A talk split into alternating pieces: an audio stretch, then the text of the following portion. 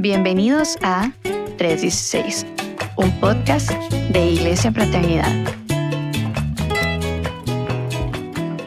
Un ancla sirve para asegurar un barco. Es lo que lo mantiene quieto en un solo lugar mientras el mar se mueve. Pueden haber tormentas, fuertes vientos o fuertes oleajes, pero si el barco está anclado, no va a ir a ningún lugar.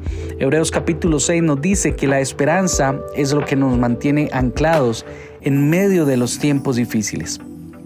Hoy en día, muchas personas se sienten acorraladas por el mundo en que vivimos, se sienten abrumados por las deudas, por el trabajo, por la vergüenza, por culpa. Muchas personas eh, están hoy con temor por la inseguridad, por el dolor, por algo que alguien les hizo.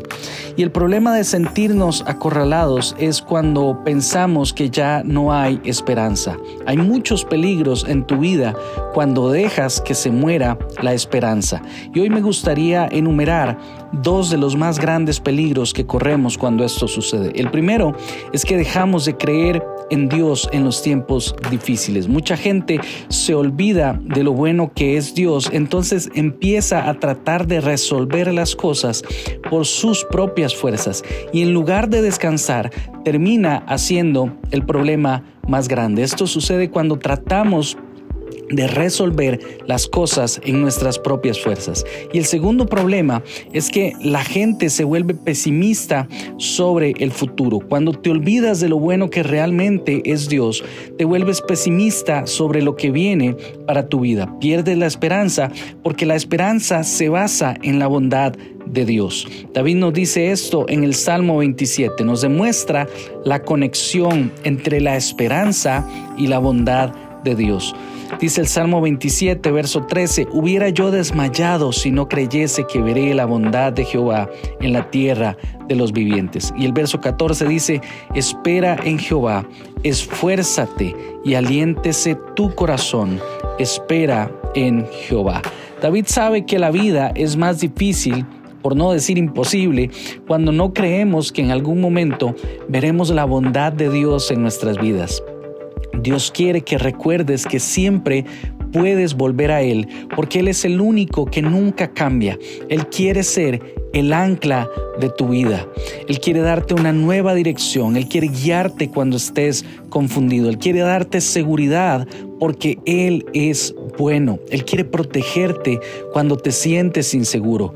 Él quiere darte influencia y en público demostrar su favor en tu vida si tú confías en Él. Él quiere darte una vida en abundancia.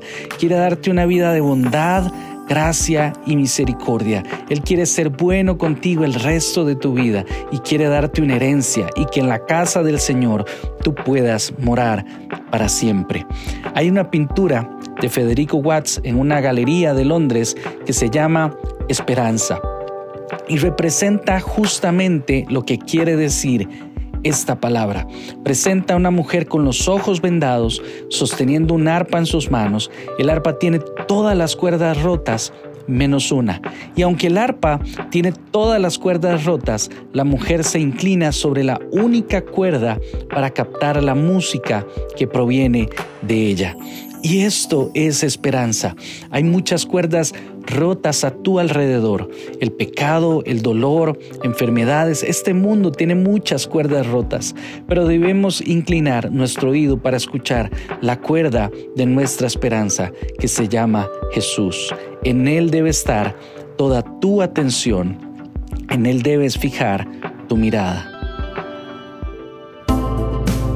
Esto fue 316 Podés encontrar más contenido en nuestras redes sociales, arroba Iglesia Fraternidad.